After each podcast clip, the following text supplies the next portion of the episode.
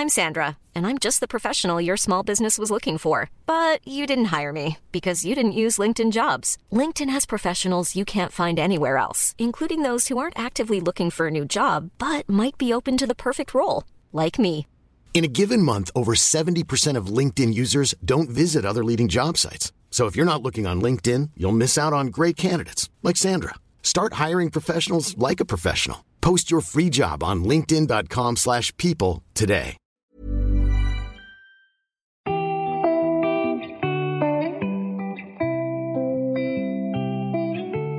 Vous écoutez Nude, le podcast qui explore le monde actuel à travers vos témoignages sans filtre.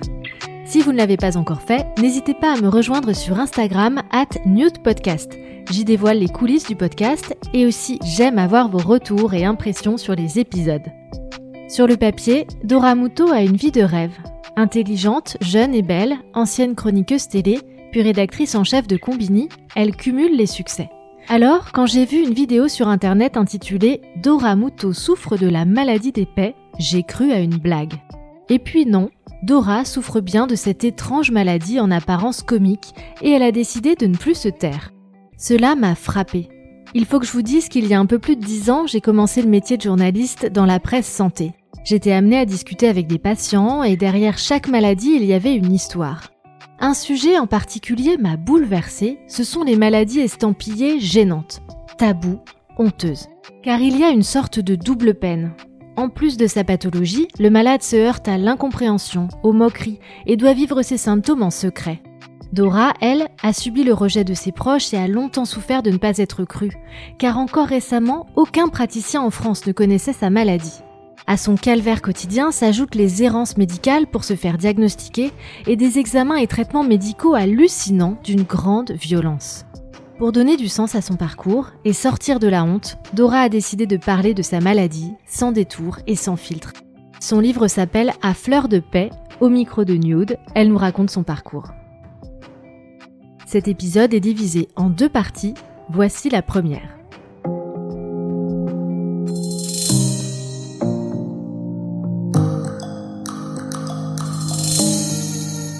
M'appelle euh, Dora Muto, j'ai 33 ans. Je suis euh, une journaliste.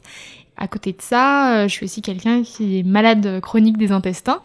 Je dis toujours que je suis à fleur de peau et à fleur de paix, que ça représente un peu les deux traits de, ce qu'est devenu ma vie, et c'est aussi une partie aujourd'hui de ma personnalité. Je suis tombée très malade, très subitement, et les symptômes ont été, mais alors, une machine à gaz. Mais quelque chose d'incroyable, c'est-à-dire que j'étais mademoiselle tout le monde avec quelques petits proutes euh, par-ci par-là euh, avant d'aller aux toilettes, et c'était pas un problème parce que faire quelques petits gaz, euh, c'est pas grave, à quelqu'un qui a envie de péter par heure 70 fois, quoi. Enfin, vraiment, à chaque minute, il y avait un nouveau gaz. Quand je mange, littéralement 15-30 minutes après chaque repas, quoi que je mange, j'ai le ventre qui commence à être distendu et je commence à avoir mal. Vraiment, je, sens des brûlures, j'ai mal au ventre. Et en, environ une heure à deux heures après, je me transforme en machine à gaz. C'était des gaz qui étaient à la fois euh, parfois odorants et bruyants et, et juste... Euh, et c'est-à-dire que quand j'évacue un gaz, eh ben il y en a toujours un autre. Il y en a toujours un autre. J'avais le sentiment qu'il y avait une petite bête à l'intérieur de moi qui pétait toutes les secondes et c'était sans fin.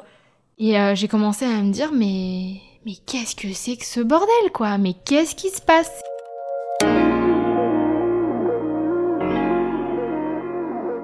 Ce qui se passe, tu l'apprendras bien plus tard, c'est que tout ça provient en fait d'un dérèglement de ton microbiote.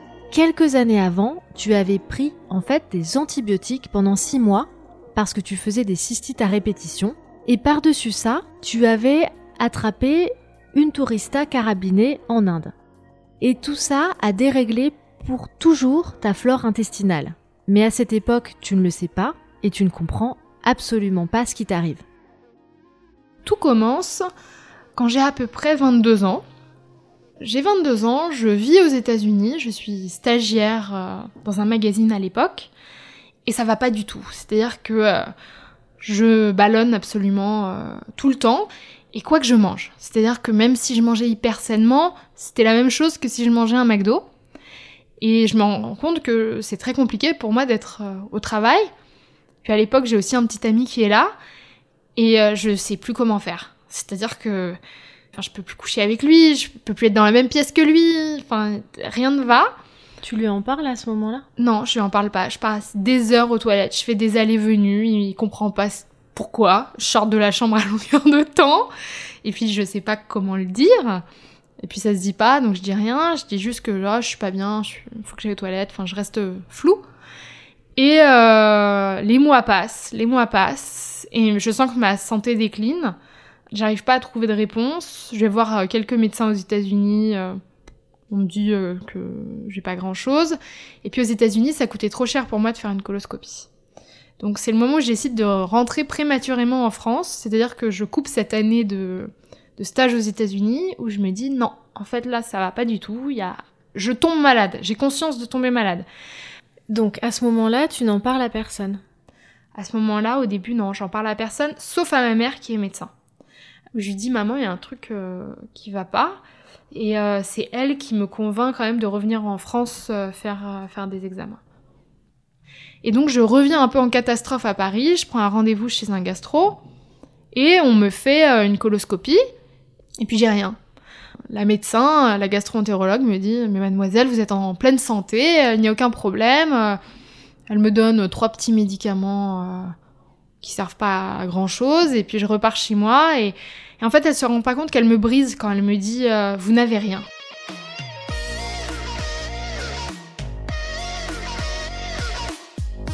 À ce moment-là, je comprends absolument pas ce qui m'arrive.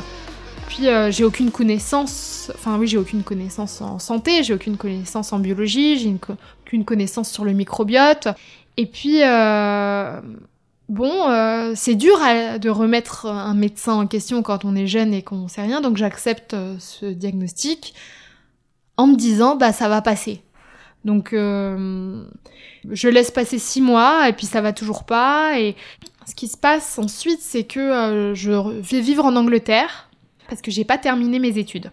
Je dois faire une dernière année euh, à l'université. Ça va toujours pas, évidemment. Et je vais voir euh, d'autres médecins en Angleterre qui, eux, sont plus évolués, par exemple, sur la, question des régimes alimentaires. Donc, déjà, je commence à expérimenter des régimes alimentaires différents, relativement contraignants. Donc, c'est pas facile, mais je vais voir une petite euh, amélioration. Et euh, c'est aussi une période où je découvre euh, les lavements. Donc c'est-à-dire que euh, euh, j'achète un, un boc à lavement et puis euh, je mets de l'eau chaude. Je mets un litre d'eau chaude que je m'insère matin et soir dans les intestins.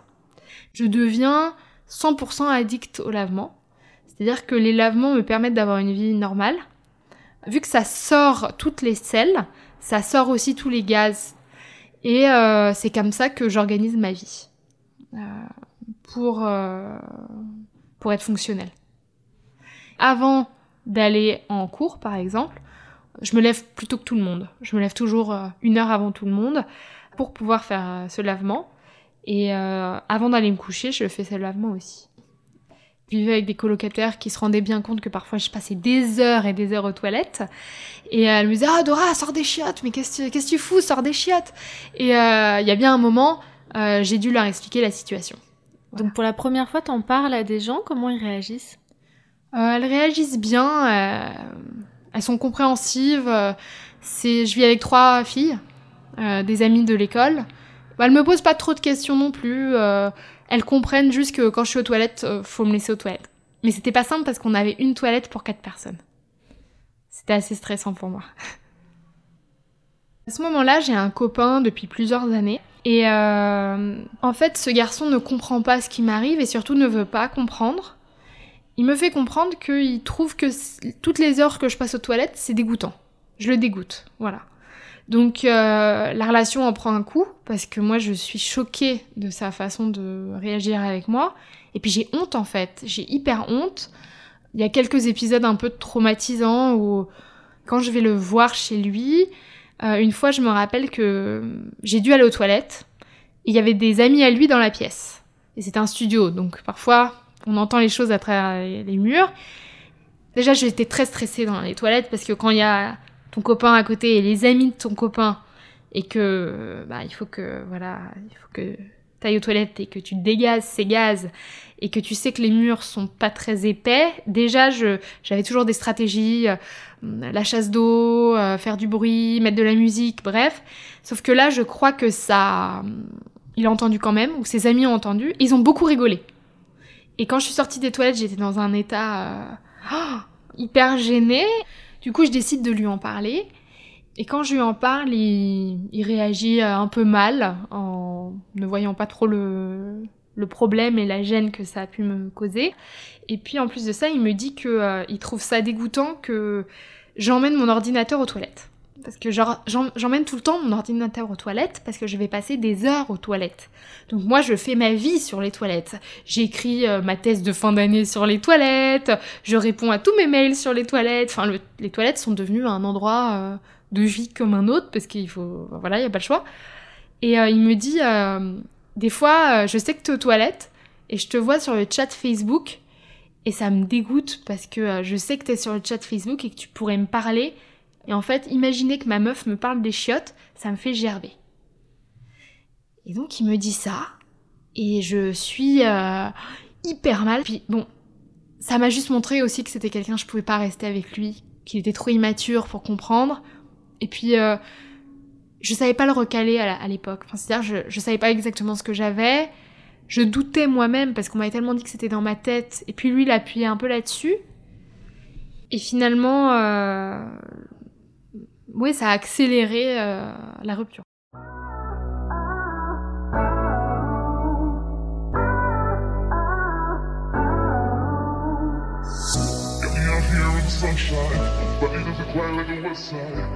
De retour à Paris, tu deviens journaliste. Ouais. Comment ça se passe par rapport à ton boulot? C'est pas évident parce que euh, je suis chroniqueuse télé dans une émission sur France 2 avec Stéphane Bern. Donc je fais du plateau et euh, parfois j'ai des crises de gaz sur le plateau. Euh, sauf que je peux pas lâcher parce que je suis sur un plateau et puis je suis là, maquillée comme une Miss France, à, devoir faire le show. Et euh, c'est très dur pour moi. C'est très très dur et personne ne le sait. Et je me retiens, il faut que je souris, et je, je fais le, voilà, je, fais le job. Donc après France 2, je suis pigiste pour des magazines un peu à droite à gauche. Ça me fait du bien parce que je travaille de chez moi. C'est beaucoup mieux pour moi. Et euh, il y a un moment, je vais me faire embaucher chez Combini. Euh, donc je deviens rédac chef adjointe chez Combini. Et là, donc, je retrouve euh, l'espace du bureau. Et euh, c'est pas facile, une fois de plus. Euh, c'est pas facile parce que je passe beaucoup de temps aux toilettes avec des allées-venues. Mais l'avantage génial, c'est que Combini a des toilettes très grandes. Et que je peux faire des lavements parfois chez Combini en cas de crise. Parce qu'ils ont des toilettes pour handicapés. Et donc, je fais partie des gens qui vont dans les toilettes pour handicapés désormais. Euh, et qui sont pas très regardants sur est-ce que je suis à mon bureau, est-ce que je travaille euh, par-ci ou par-là. Tant que je travaille, euh, c'est une boîte jeune, on va dire. Du coup, je m'arrange comme ça. Tu souffres d'une maladie invalidante, mais tu dois la vivre comme un secret. Tu dois te cacher en fait pour vivre tes symptômes ou te traiter. Oui, oui, oui. De toute façon, vu qu'il n'y a pas un nom sur ce que je vis, je sais pas comment expliquer aux gens ce que j'ai. Est-ce qu'il y a une idée vraiment de double peine, quoi? Oui, je dirais qu'il y a même trois peines. Il y a la douleur, il y a la gêne sociale, et puis il y a l'incapacité à nommer euh, cette maladie et à être euh, cru par les autres. Sur le papier, t'as un boulot de rêve, quoi. J'imagine que t'es contente de ce boulot, mais tu le vis mal en même temps. Comment ça se passe euh, quand il y a des réunions, quand t'es avec tes collègues? Concrètement, comment tu te débrouilles? En fait, vu que j'ai élaboré des stratégies avec euh, les lavements que je fais, euh, c'est-à-dire que quand je fais un lavement, je sais que j'ai un laps de temps à peu près de 4-5 heures de tranquillité. Donc je m'arrange comme ça, c'est-à-dire qu'avant de venir au travail, je fais un lavement, donc je me lève tôt pour le faire. Ensuite, j'ai toujours un lavement dans mon sac que je vais pouvoir faire en cas de crise. Et puis, euh, la journée est organisée du fait que je ne mange pas le matin. Ça, c'est une règle, je mange pas le matin parce que sinon, je sais que ça va me gâcher ma matinée. Le midi, c'est compliqué. Soit je mange pas du tout, mais dans ce cas-là, faut pas que les collègues euh, voient. Donc euh, je vais faire un tour au parc, je dis que j'ai un rendez-vous, des trucs comme ça. Très compliqué au départ parce qu'au tout début, les gens m'ont trouvé très associable. J'ai eu un peu peur pour mon poste au départ parce que euh, on me proposait, eh, ça dit, on va en soirée, euh, euh, on va boire de la... Enfin voilà, euh, évidemment, euh, c'est des jeunes, ils boivent de l'alcool, moi j'en bois pas. euh, depuis déjà des années parce que je sais que ça empire totalement mes symptômes. Euh, je veux pas euh, trop, euh, je peux pas aller grignoter des, des petits trucs. Donc euh, assez rapidement je m'exclus. Donc euh, il y a des gens qui sont, euh, oui, ils sont relativement proches les uns des autres et j'ai jamais été proche d'eux vraiment euh, parce que euh, je pouvais pas. Euh, socialement, c'était pas possible pour moi. À ce stade, tu es un peu soulagé par le régime, les petites stratégies que tu as trouvées, mais c'est toujours extrêmement handicapant socialement dans ta vie amoureuse, dans ton travail, avec cette idée de triple peine. Et tu veux comprendre ce que tu as et surtout tu as encore espoir de guérir. Et là va commencer un parcours du combattant pour essayer d'être diagnostiqué. Et tu vas subir des examens et des traitements tous plus surréalistes et barbares les uns que les autres, avec un problème aussi selon moi, c'est qu'on ne t'explique rien, on ne t'explique pas ce qui va se passer, or ce qui va se passer, bah c'est pas rien. Je tombe sur un gastro-entérologue euh, qui me fait faire plein d'examens complètement absurdes. Et c'est-à-dire que je me retrouve, il me fait une ordonnance où il y a marqué euh, purée sur l'ordonnance. Et alors, euh, je dois aller euh, acheter de la purée au supermarché, euh, de la purée en poudre. Je me dis, mais qu'est-ce que c'est que ce truc? Enfin, pourquoi, pourquoi je dois aller acheter de la purée? J'avais, Je lui avais pas demandé, en fait. Et euh, donc j'arrive à l'hôpital avec ma purée et l'infirmière me dit est-ce que vous avez la purée? Bah oui oui. euh. Tu savais pas quel examen t'allais passer? Je savais que c'était un examen pour les intestins, mais je, je savais pas exactement de quoi ça relevait. C'est c'est un donc elle, elle mélange la purée avec un gel bleu que j'ai acheté à la pharmacie et elle me dit bon ben euh, on va vous injecter ça dans, les fesses. Je suis là mais quoi? Et donc il m'injecte euh, cette purée bleue euh, dans les fesses et je me retrouve face à une grosse machine où sur cette machine il y a des toilettes. J'ai les infirmiers, le médecin, enfin derrière moi.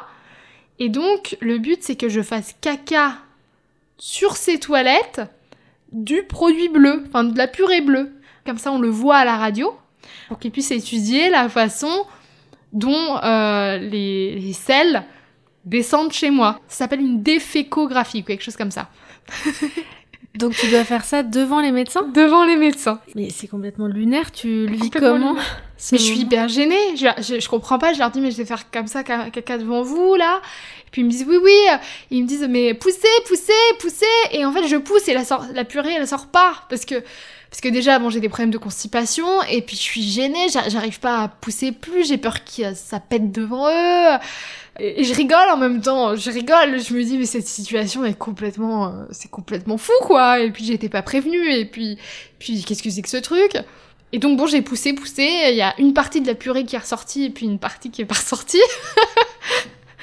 donc, euh, donc voilà, ça, ça- ça- c'était un examen lunaire.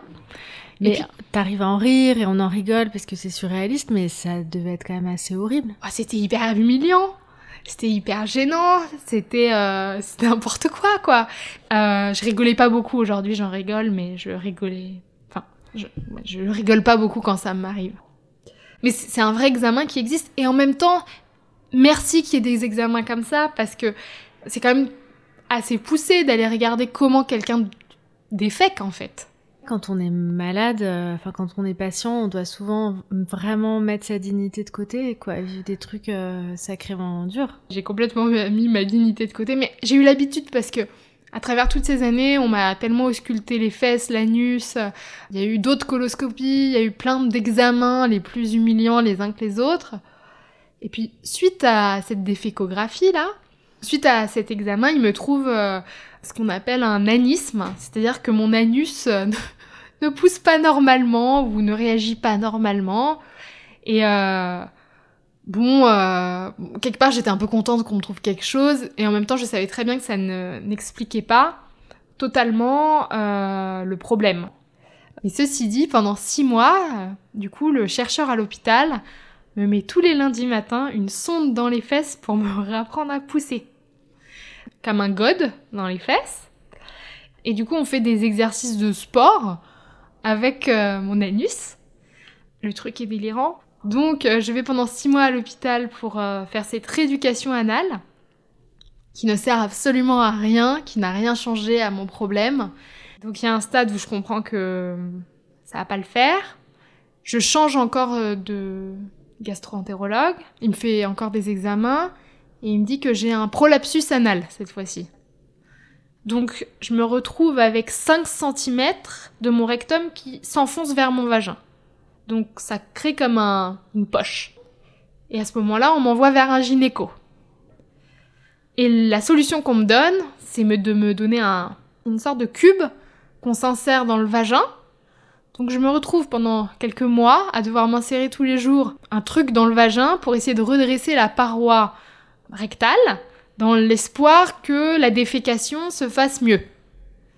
Ça ne change rien non plus parce que le problème c'est les gaz. C'est ce que j'essaye de leur dire depuis le début. Donc en fait pendant tout ce temps tu subis des examens quand même tous plus barbares les uns que les autres pour rien? Pour rien. Pour rien.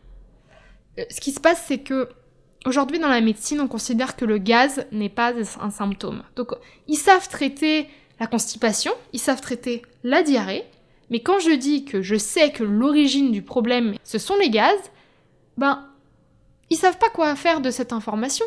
Tu vois sept euh, gastro-entérologues, je crois, en tout? Ouais, je sais même plus, mais j'en ai vu euh, une dizaine, quoi, à peu près, oui.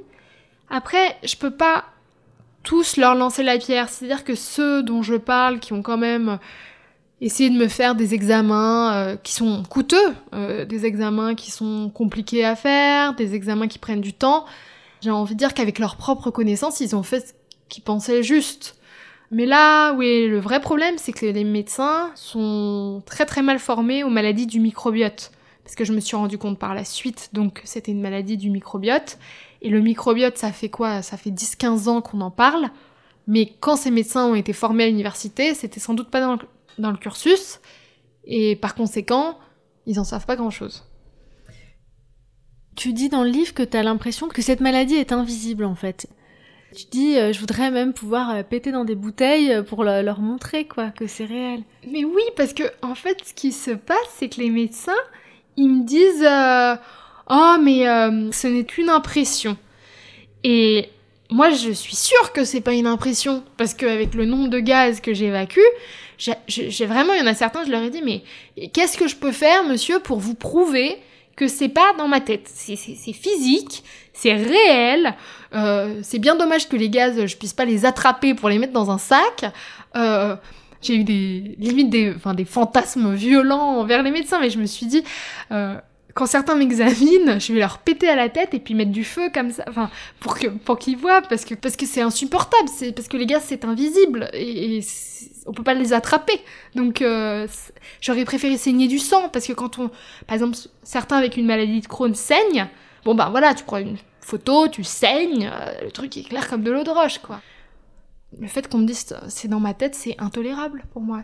En fait, j'ai beaucoup envié les gens qui, avaient la maladie Crohn, j'ai envié les gens qui avaient du cancer du côlon, j'ai envié, envié les gens dont la pathologie était claire et j'ai envié les gens qu'on plaignait. Euh, j'ai envié les gens qu'on disait oh mon pauvre chéri, t'es vraiment malade.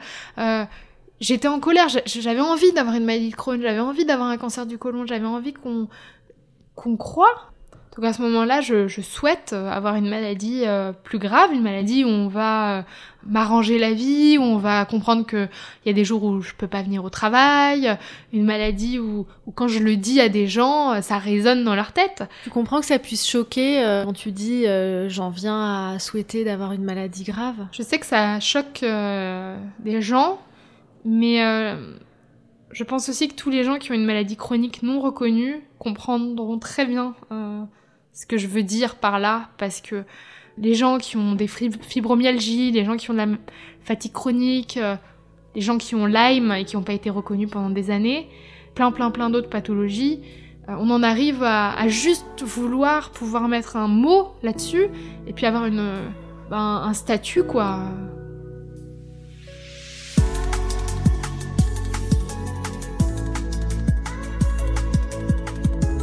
La suite dans la deuxième partie de l'épisode.